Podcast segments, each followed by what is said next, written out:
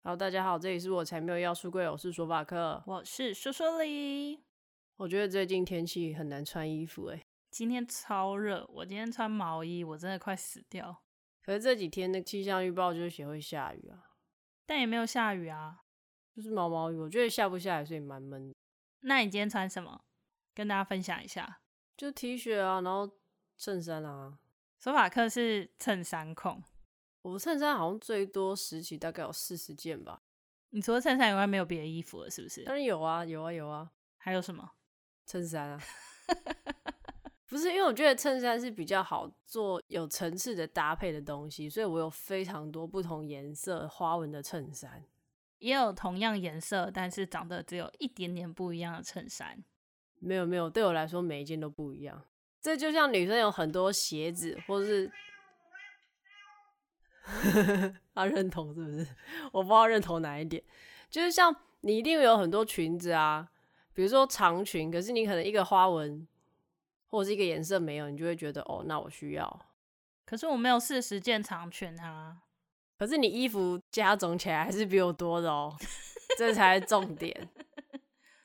嗯，这样说也不是不对啦。哎、欸，可是我想要问你哦，因为像。我觉得应该每个人的妈妈都蛮喜欢，就是直接带小朋友去买，而且我觉得妈妈都会建议小朋友买他自己觉得好看的，可能小孩子不是这么喜欢的。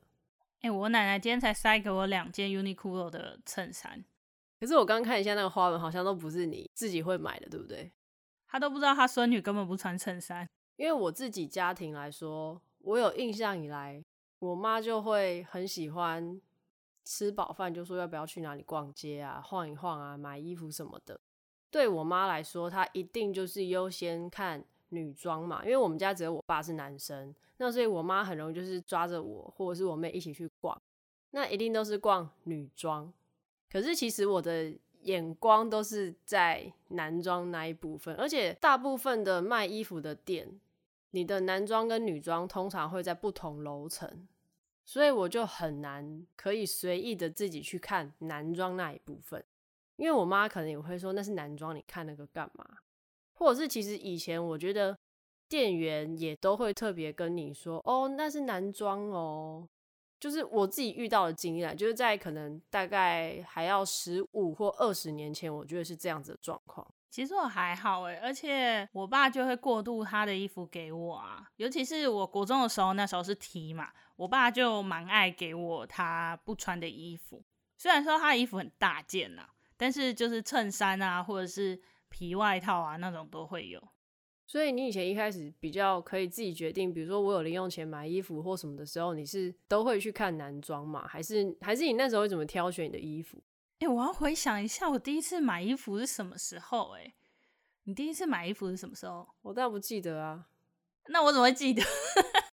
可是我印象很深刻，就是我今天不管我是自己可以买衣服的时候，或者是我妈带着我去买衣服的时候，我的选择都只有女生的衣服，或者是女生很素面、很素面，看不太出来有什么很明显的女生的腰身啊，或是比如说。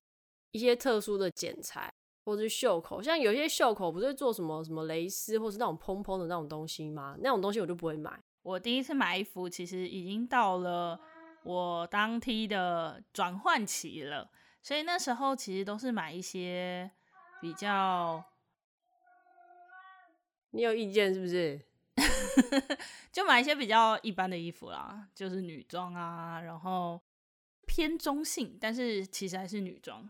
可能那种军装的七分裤啊，牛仔外套啊那种，哎、欸，我不能接受那种、欸，哎，牛仔外套不行。它只要是女装，不管七分九分，我都不行。可是有些女装看起来也不像女装啊，很少啦。其实还是有，我觉得大概十五二十年前，一些连锁卖衣服的店的女装跟男装还是做的非常二元，就是那个衣服很明显。你从细节都看得出，哦，这一定是男装，或者这一定是女装。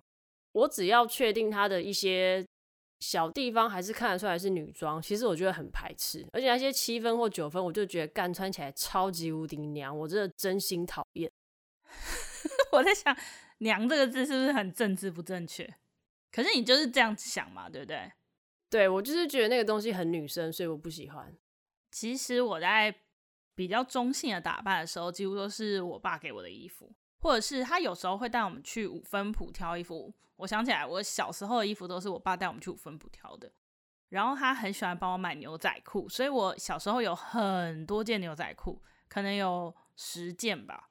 然后那牛仔裤都很贵，因为小时候牛仔裤很贵，小时候没有 Uniqlo 这种。我觉得重点应该是说，你有没有那个自由度，可以去看你真正喜欢的衣服，不论那件衣服到底会被定义成它是男装或是女装。因为其实对我来说，我还没有离开台南，我买衣服是没有办法自己去看男装，而且我买男装的衣服也算是有点躲躲藏藏。我记得我之前有买过一件外套是男装，我真的是用躲藏的方式在穿那件外套。我记得我买回家。然后我就把它藏在我的衣柜里面。我要穿的时候，我会把它放进我的包包，然后带出家门我才穿。可能穿了一阵子很脏的时候，我会拿去我同学家叫他帮我洗。你也太累了吧？因为我有发现我妈对性别这个东西很敏感。我在逛街的时候，我没有办法看我真正想要买的衣服。其实这件事情让我非常非常痛苦，而且很常就是遇到店员跟你说：“哦，那边是男装哦。”我想说他妈，我就想看男装。真的很讨厌那种店员跟我说那是男装。我觉得今天客人就是要逛啊，不管他是买给自己或买给别人，每个人都有权利去看任何衣服。到底为什么要特别跟我说那边是男装？我就是很不爽店员会跟我讲这种话。他说不定只是怕你走错啊，我就爽走错，你管我？其实我没有过真的很想要买什么衣服的时期。我们家也不太管啦。我觉得如果我真的说要买，我们家可能也会买给我。我爸可能就是边念我品味不好，然后边买给我。那所以你说你在比较提到后面有自我认同有稍微转变的时候，你有衣服都重买吗？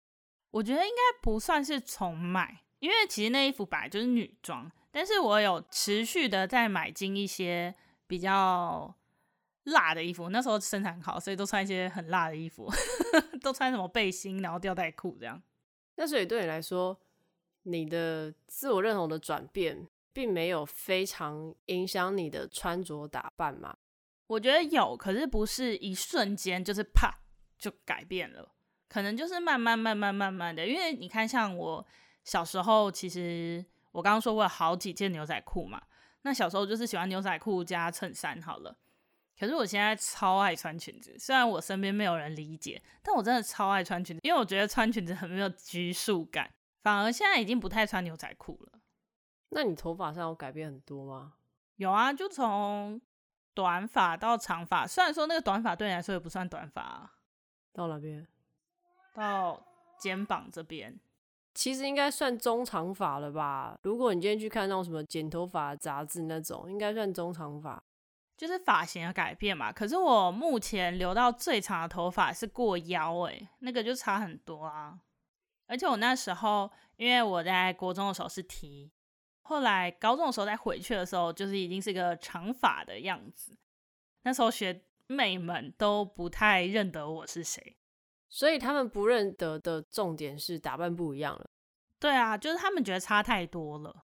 我觉得妈妈都会很喜欢买那种很亮的颜色给小孩穿。然后我记得我以前有穿过最亮的颜色是橘色的衣服，然后可是因为它是艾迪达的，我印象很深刻，因为它等于算是比较中性休闲的女装，我还是穿了。虽然它是橘色，我真的觉得看这亮色的衣服真的很恶心。我也很讨厌亮色的衣服，可是粉红色的衣服我可以接受。如果我今天想要穿的比较不是黑白灰的时候，我觉得粉红色反而是一个我很可以接受的颜色。我自己也会逛男装那一区，因为我觉得是在高中到大学那段时间，有一阵子不是很流行 oversize 的衣服吗？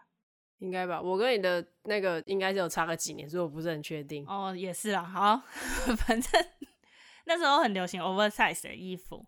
尤其是外套，所以我很喜欢买男装的外套跟男装的 T 恤，当那种长版 T 来穿。所以我还蛮常买男装的耶，其实。因为我平常都是听韩国音乐，我自己是觉得在哈韩这件事情上面，衣着也有蛮大的影响。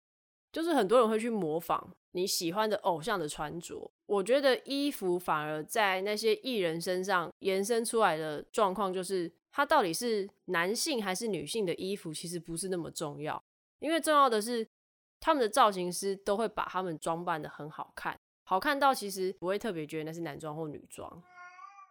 哦，你也这样觉得哦？好啦，好啦，好啦，嗯。可是因为像我自己有在追一些粉丝啊，他们可能就会比如说这个偶像他的哪一场表演或是哪一个戏服，他们就会去找说这是哪一个品牌的衣服。那其实我有发现很多，有时候男偶像身上的衣服，他们可能原始品牌在走秀的时候 model 是女生，或者他其实他们的设计师是丁一文，但是女装，可是因为搭配的关系搭的很好看，所以你就会以为哦，他穿在男偶像身上，他可能就是男装，但不一定。所以其实你也可以不用一直执着于穿男装啊。No，我觉得，我觉得这是我个人的那个问题，因为你是不是觉得你没有办法搭好？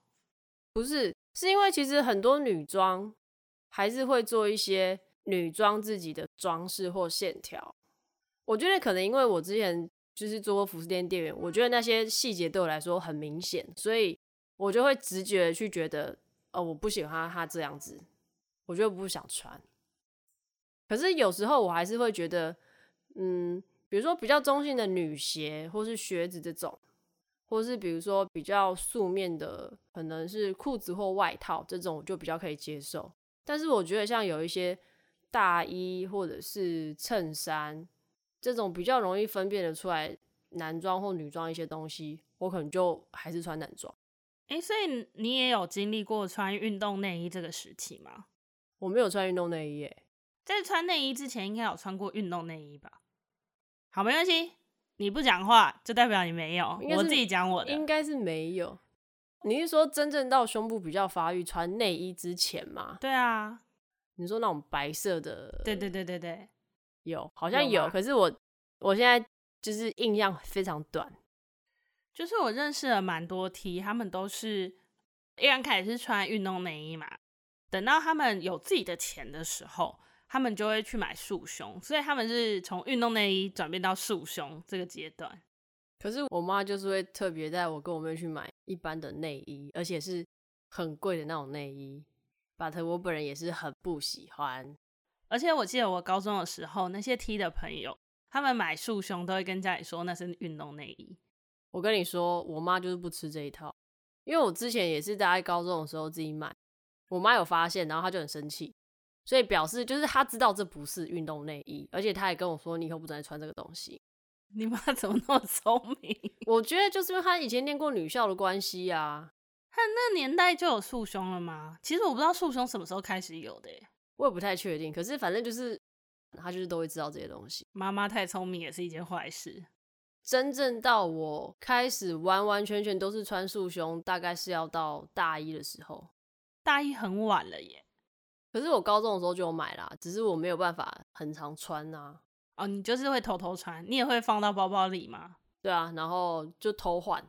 你你出个门好累哦。对，然后一样，如果要洗，就叫朋友，就叫朋友帮我扛。你朋友对你很好哎，是朋友还是女朋友？朋友，朋友，朋友，哦、朋友。对，我记得大学那几年，就是我要搭车回台南，我会先在高铁的。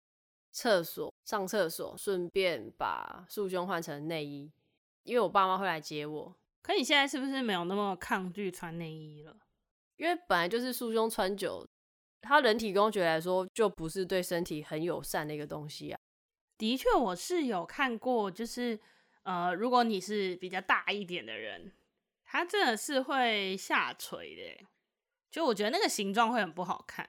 我记得那时候我有尝试穿过某一任的，他就跟我说，你要把胸部拨开，这样才会平，然后比较像胸肌的样子。可能因为它很大吧，可是我都稍微，我还我还是会稍微往内拨一点的，可能我比较小，所以我就没有特别外扩吧。一部分也是年纪大了之后有点，有时候会有点懒得打扮。所以你觉得穿束胸算是自我表现的一种吗？表现什么？表现出你是 T 啊。我觉得是啊，我有特别查过，会穿束胸大概有几个状况。一个就是像我这种不是很喜欢内衣的人，然后像我知道有一些不喜欢运动内衣，因为它会有那个衬垫，不喜欢的人可能也会穿束胸。那再是几个比较特别的状况是，你可能是为了你要 cosplay 男角的时候，出家人啊，出家人为什么要穿束胸？女生啊，我有看过，真的真的？女生的出家人，对，他可能会穿束胸。你你有时候仔细观察，有一些的确胸部比较平。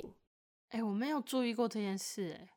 然后我印象最深刻的是，如果有一些男生他是女性荷尔蒙比较多，所以导致他的胸部其实是有。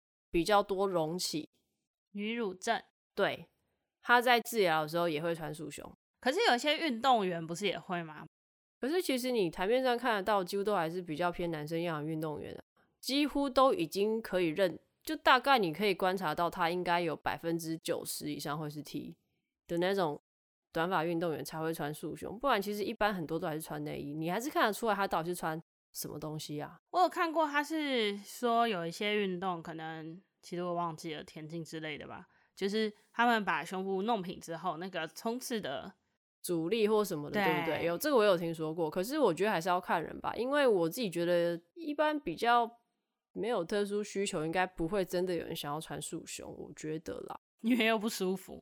但我也不想穿内衣啊，内衣也超不舒服。那你有时候冬天会直接不穿吗？我没有办法。我有些朋友，他们之前有讨论说，冬天的时候衣服因为比较厚，然后都是深色，有时候就不穿内衣出门，反正也看不出来。我是没有到不穿诶，我还是会穿个运动内衣，或者是对，就运动内衣，没有或者。所以你没有想过就是不穿然后出门吗？反正也没有人看得到啊。我有时候去家里附近买东西，可能不穿了。出门一整天的，好像都还是会穿呢。好吧。不会啊，现在 L V 里面都没有穿。我自己也有印象，好像很多欧美的女生不一定会穿内衣出门。对啊，所以其实如果想的话，应该还是可以做到吧。但我没有那个勇气，很难呢。你有办法吗？我没有特别想过，诶，可能要试试看。你明天要试试看吗？我明天不会出门啊，哈哈哈。诶，那可是像你如果这样。我们想要内衣，那内裤嘞？你爸会帮你买内裤吗？还是你内裤都是你奶奶帮你买？他会直接带我去 Easy Shop，然后去 Easy Shop 买内衣，那个姐姐就会帮我配好内裤。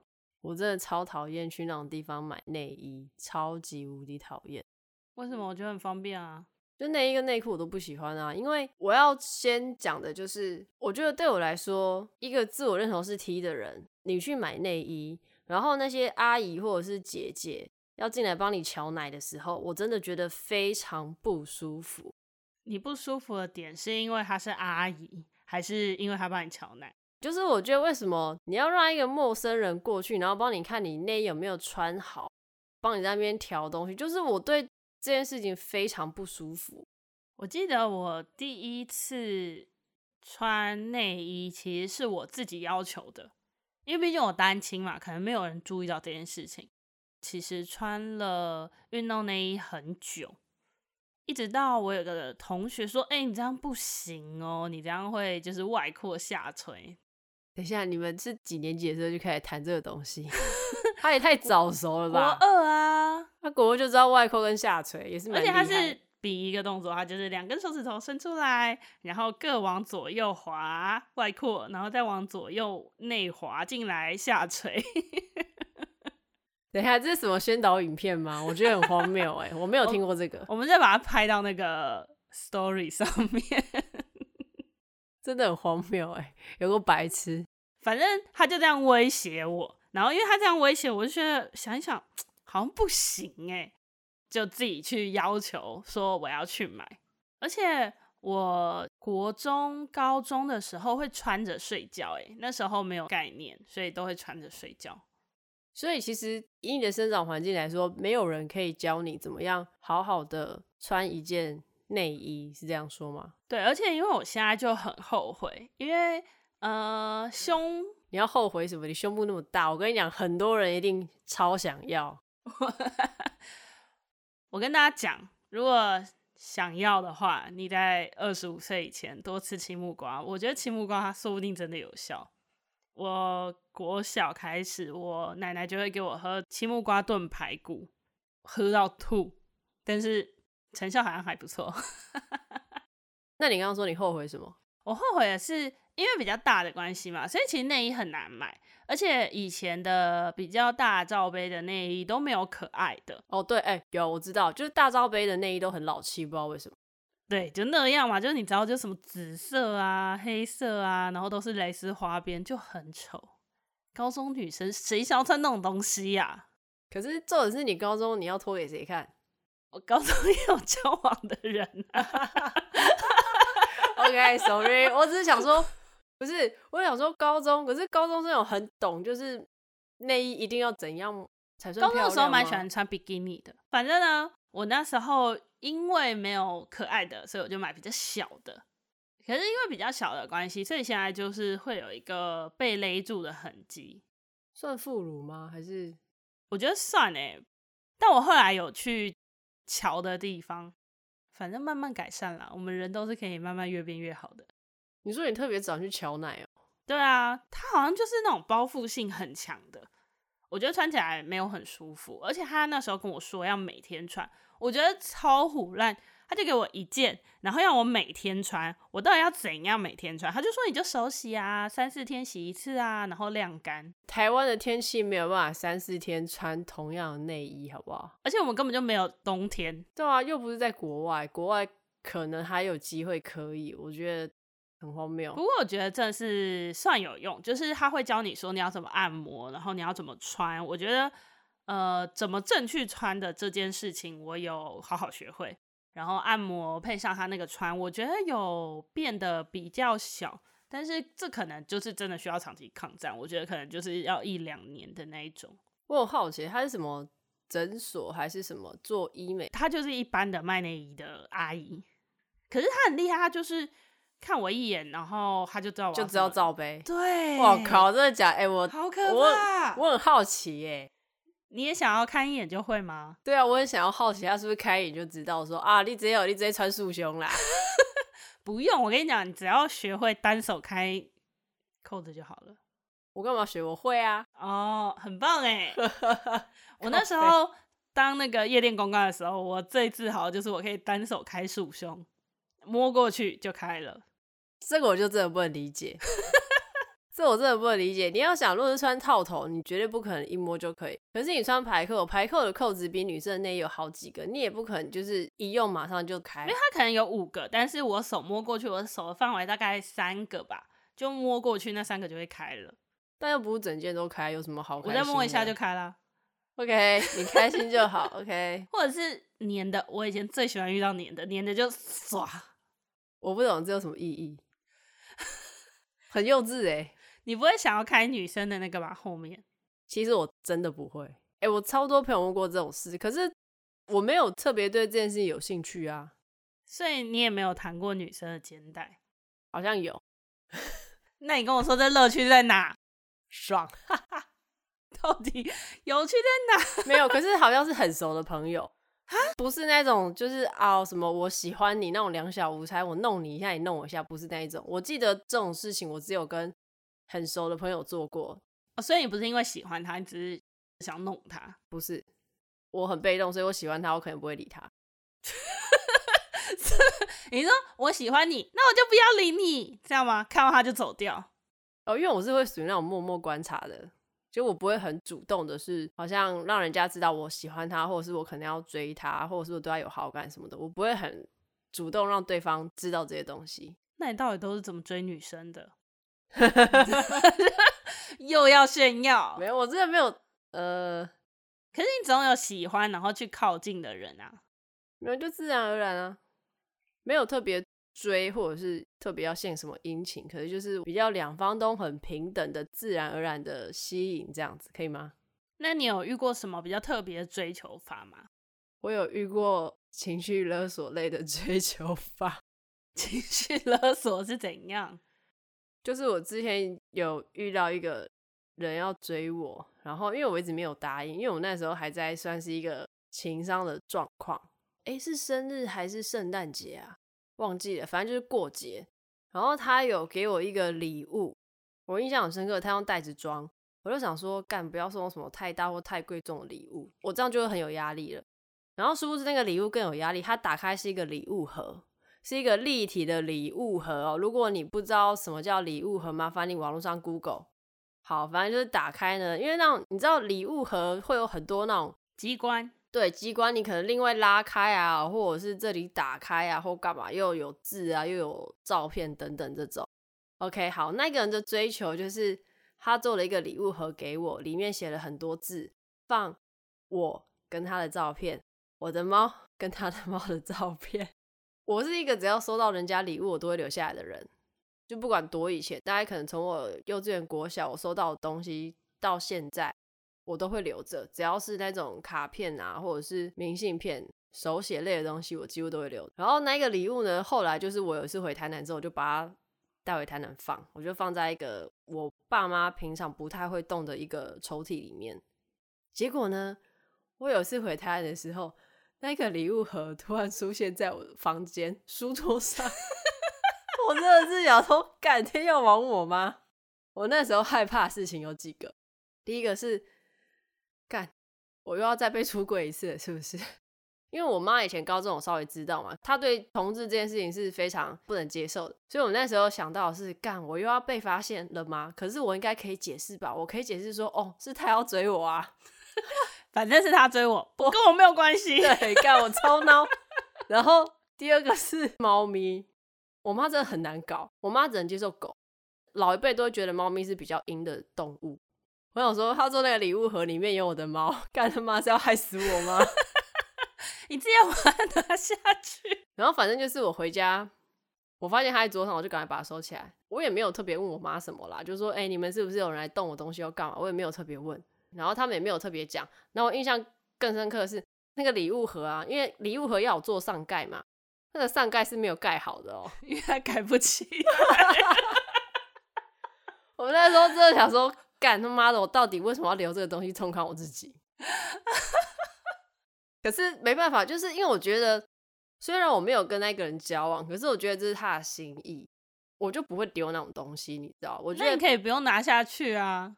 它体积很大，就是我不太想要占那个空间，你知道？我觉得实在是太好笑了。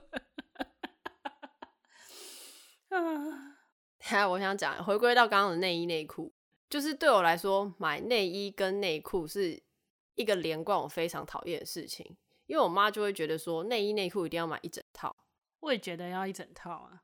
哎、欸，我问你，你会去注意女生？穿的是不是一整套吗？我根本不 care 啊，反正脱掉都一样，谁 care 到底？脱的时候不会看一下吗？可是穿不一样又怎样？不是 哦，对啊，我不懂啊，你你你内衣跟内裤穿的不是同一套会怎样吗？穿一套不会让你觉得比较好看吗？所以你根本不 care，是不是？我根本就不 care 这件事啊。可是大部分，好，不能说大部分，我周遭的女生，我的同温层里面。大家都会觉得，如果那天想要干嘛，就会穿成套。之前不是有一个图吗？就说如果今天你脱一个女生的衣服，发现她是穿成套的，那就不是你吃掉她，是她吃掉你。哦，我没有听过这个，我不知道哎。所以你根本不 care，我完全不 care 啊。哎，没有，因为我觉得如果真的要干嘛，就是反正那两件就是一定脱掉，都要脱掉，我何必在意它是什么？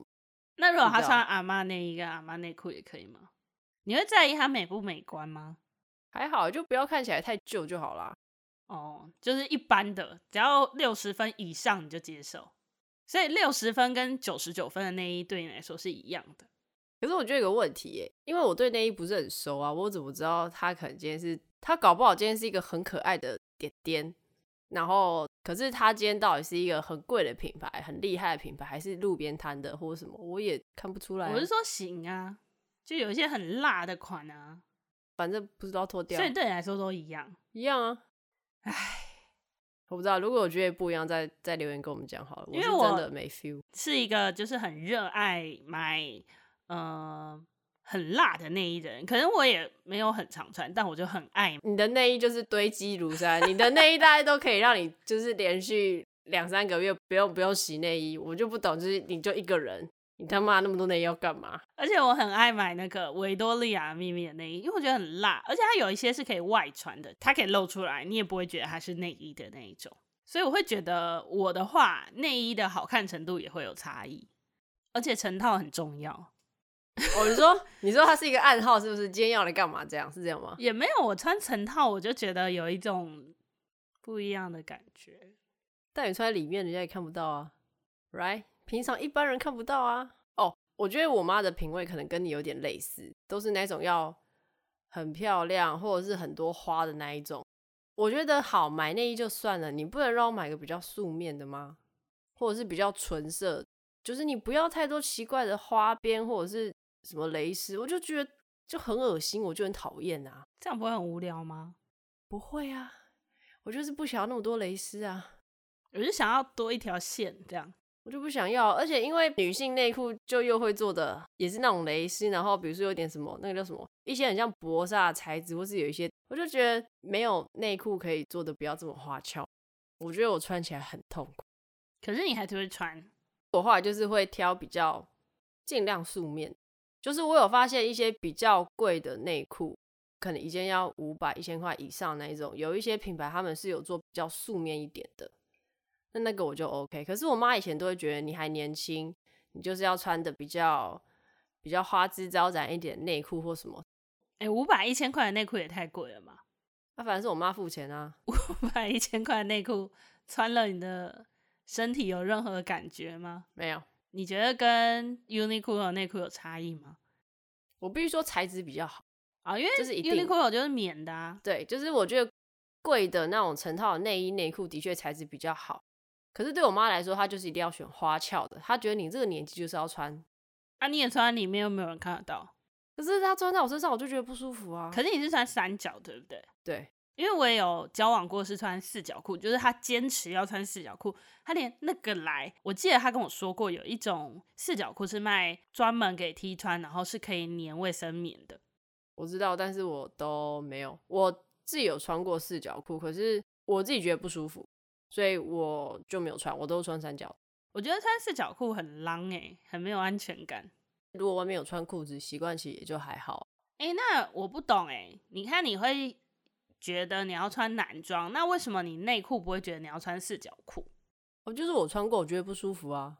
我觉得四角内裤比较容易会卡到，会让我觉得卡卡的，然后或者是夹屁股，所以我不是很喜欢。所以你的重点其实不是。穿的男不男生，而是你觉得你自己穿的舒不舒服，是这样吗？对，我觉得是这样。可是你说的所谓的很娘的衣服，你穿了是不舒服吗？就我觉得这样穿起来就不帅啦。哦，所以你是想要帅，然后穿的舒服。所以如果今天一件衣服很帅，但是让你穿的很不舒服，你也不会买。应该不会吧？穿的不舒服，我会看材质啦，跟价格，然后我可能会想，那如果我买它会不会后悔，或者是我穿它，我可能会穿多少次？我觉得做过服饰店，让我在买衣服上面会多思考几下。你要教大家怎么挑衣服吗？我其实以前最一开始的时候，都是买 Zara 的男装或童装，而且我只买原价，因为我觉得不容易跟。其他的 T 撞衫，然后后来我在另外一间美式连锁的服饰店工作之后，因为员工价是五折，实在是太便宜了，所以我那时候基本上是狂买，我一个月哦可以花大概一万多在买衣服上面。哎，我有跟你说过我有卖过小版男装吗？有，我知道，就是在那个淘宝还没有在大家都会买的时候。很久很久很久以前，淘宝还很麻烦，它不能刷信用卡，一定要用支付宝的那个年代。我有卖过小版男装，然后那时候就是还要去找代厨帮我储钱进去，我们就会上淘宝找小版男装的商铺，就是他们有专门卖小版男装的人，然后再带回来。其实我觉得算蛮赚的那时候，可是我真的很不会当商人，我就会觉得。能够给优惠就给优惠，所以有赚，但也没有赚的很多，而且自己也买一堆淘宝，所以 几乎都花掉了。傻眼！哎、可是我后来就是有在做服饰业之后，我才会去特别觉得我要很 care 价钱，因为其实对那些连锁的服饰店来说，他今天不管打几折，他一定都有赚，只是赚多赚少。然后再来就是，其实虽然他们有可能比一般的衣服好一点的品管或什么，可是有时候真的就是材质的问题。所以我后来都会去看说，好，比如说今天一件羊毛外套，好，它可能有百分之六七十是羊毛，它可能原价比如说五六千以上，基本上只要打到半折以下，我就觉得可以买。就是我会先看材质是不是比较高级的材质，然后我再去看说到底这个趴数有没有打到五折以下，我才决定我要不要购买。我现在其实最常买的就是那几个日系品牌，就 Uniqlo、GU 啊。哎、欸，那可是你有听过？因为我知道你身边认识很多 T 嘛，那你会有听过？就是你的朋友都说，啊，我不知道去哪里买衣服啊，或者是哪里比较有适合女生可以穿的衣服。因为我目前比较熟的两个 T 嘛。一个是他都会去定做西装啊，定做西装有什么好说啊？就照他的身材定做。哎、欸，可是定做西装的那位，我真的很想要，就是刁他一下。哎、欸，他会听哦，听就听啦。哎、欸，定做西装那么贵，你一年才穿几次？到底？他其实蛮常穿的吧？可是他没有穿成套啊。我的意思说，你都既然穿成套，你就是要帅帅出去啊，不然怎么交女朋友？听到了没？就说你啊，都不穿，懒惰。他会跟我说他怕脏。啊，你定做就是要穿啊，你不就是要帅气，让人家看得到。然后另外一个，他好像都是去台中还是哪里，也是特别有卖那种比较小版的中性衣服的，就是他有找到自己适合的，然后固定的店就对了。我之前也有跟一个人逛过，也是在士林夜市的那种青年街，你知道青年街吗？啊，反正就是一条小巷子，里面也有。专门卖中性的衣服，我自己觉得其实很多中性的衣服，你仔细看你会发现它其实还是淘宝来的。没错啊，所以就是看会不会挑，而且有一些是韩，还是说是韩版啦。对啊，淘宝来的韩版。所以其实我后来高中到大学左右，我就比较少会买网拍。那你有买过 Mr. Rich 吗？没有。他以前这么红，可他的衣服对我来说其实是偏幼稚的，就是图案，或者是他有一些比较偏正装的衣服，其实真的是要脸好看的人穿才好看，你知道？哦，对啊，他的 model 脸都嗯，因为我还是蛮常会看到网络上有人问说，我比较小资，我到底要去哪里买小版男装？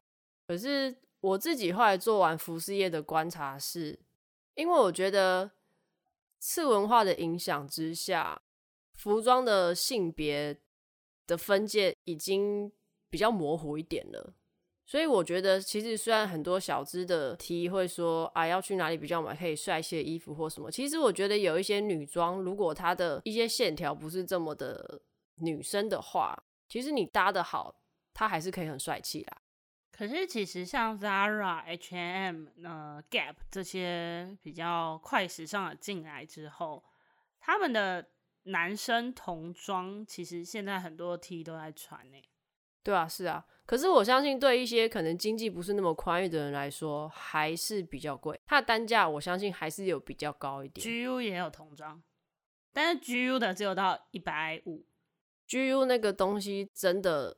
要很矮的人才能穿呢、欸。我坦白说，那个真的可能你就是差不多一百五十公分左右的才有办法穿。对，而且你要很瘦哦。对，这种是你要很瘦。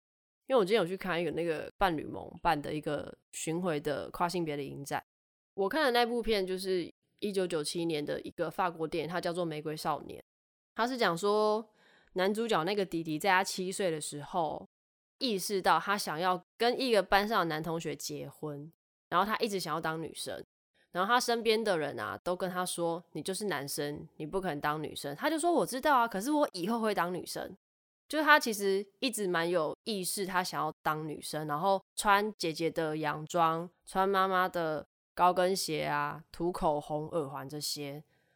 我很有感的一件事情是，这个讲座他有与谈者，那与谈者他自己就是一个。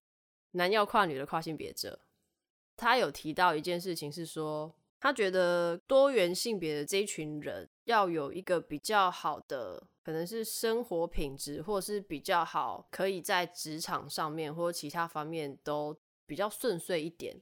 他觉得除了家庭的支持，再来就是你的经济能力。我觉得这个论点算是蛮让我可以开启另外一个思考方向吧。但其实真的动手术真的很贵，因为其实不要说是动手术，有来听演讲的有一个人，他是女跨男，然后他说他以前也是，好像是国中之前也是有遭遇到一些霸凌的东西，所以他后来国中以后是在家自学。那所以今天现场就讨论到说，除了家庭的 support 以外，到底还有什么东西？其实是很重要的，就是讲者才会有提到说，其实经济能力这些很重要，因为其实那部电影里面是，诶，这这算有一点点小雷，如果不想听的可以之后再听。三十秒。对，就是因为他的电影里面描述是说，这个小男孩他想要跟班上的同学结婚嘛，那那个同学，那个男同学其实是他爸爸老板的儿子，后来是学校跟整个社区都攻击他们家。因为那个小男孩他这样子想要当女生，而且想要跟男生结婚的这些东西被大家知道了，所以其实那个小男孩他在学校的状况是不止被同学嘲笑，他老师有想要试着让大家了解说，诶，虽然每个人都可能有不同的地方，可是你们都要尊重大家。可是那个学校其他家长是直接联署要求。那个小男生转学，反正事情就是蛮严重，就严重到他们也搬家了。讲者分析的就是说，其实你看嘛，爸爸有办法再去找到一份工作，然后去搬家，其实这都是要有一些经济条件。那这个经济条件以外，你还可能要有一些知识、学历、学士，才可以 support 你去做这些后续的反应。所以我觉得他讲的蛮重要的。我就开始想我自己，如果我今天。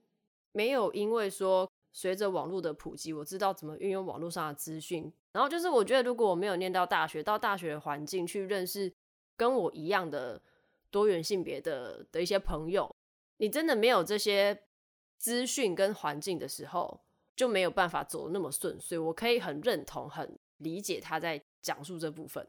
我觉得可能不只是这一方面，很多方面都是吧。像之前也有人说，你要考上比较好的学校。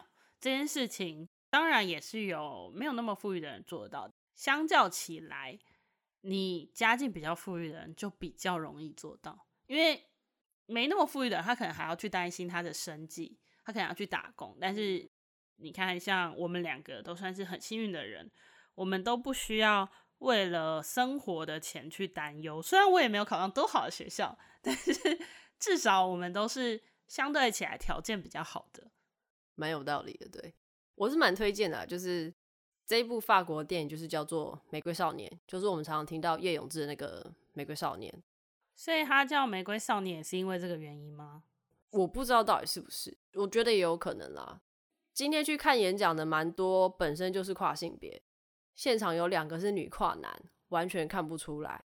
然后我想要分享一个，就是其中一个人今天他分享的。反正就是这位 A 先生，好了，A 先生说他刚好昨天在吃饭的时候跟一群朋友聊天，他其中一个直男的朋友就开始说，哦，为什么十月的时候同志要游行？而且他说为什么那是同性恋游行？他觉得那个游行就是同志都会去，所以他的说法是同性恋游行。对，所以表示他其实不太知道，可能还有其他的可能跨性别或是其他多元的性别。在里面，OK，Anyway，、他就说他觉得很恶心，为什么同志都要穿很少，在那边裸露游行？后来另外一个一起吃饭的女生就突然说：“哎、我认识一个某某人，然后他是变性人，他是从男生变成女生。”他还特别说：“哎、我看一下我手机的照片。”他就跟大家分享那个变性的人，他从变性之前的装扮到他变性之后的装扮，而且那个人分享的方式是嘲笑。所以我刚刚提到那个。A 先生听起来是没有跟那些人出柜过，因为他可能已经手术完很久，不需要特别去解释说，哦，我以前是女生。他说他当下就有在想，他要不要跟大家出柜，去讲说，哦，我以前是女生，或者是他也有在想，要不要帮那个女生去去讲一些什么。可是他听起来后来是没有讲啦。他有说他在心里为那个人有点默哀吧，他就觉得说，嗯，以后拍照对象要慎选。交错朋友了。那个 A 先生分享的时候，他就是说，他当下觉得那些人一定没想到现场就有多元性别的人在这边，而且正在听他们讲这些话。我觉得就跟那时候我主管在那边说，就是同性恋很恶心，然后我在旁边一样的道理。可是我觉得当下真的要怼回去，需要很大的勇气。我希望我有一天可以这样啦，可是我觉得我现在可能还没有办法。不会啊，但我觉得还是主要还是希望至少大家都可以理解吧，或者是不认识的东西可以先不要这么害怕。你可以 Google 好吗？你有手机好不好？你妈拿起你的手机给我 Google 同性恋。好啦，今天就带到这里哦。大家要注意天气变化，穿你自己想穿的衣服。哦，不穿也没关系啦，我觉得。反正我游行也看过好几个都没有在穿衣服的女生。不穿会冷吧？我只觉得过一阵子又冷了，怎么办？好了，好，那今天就先到这边了。以上言论不代表所有女同志言论，拜拜，拜拜。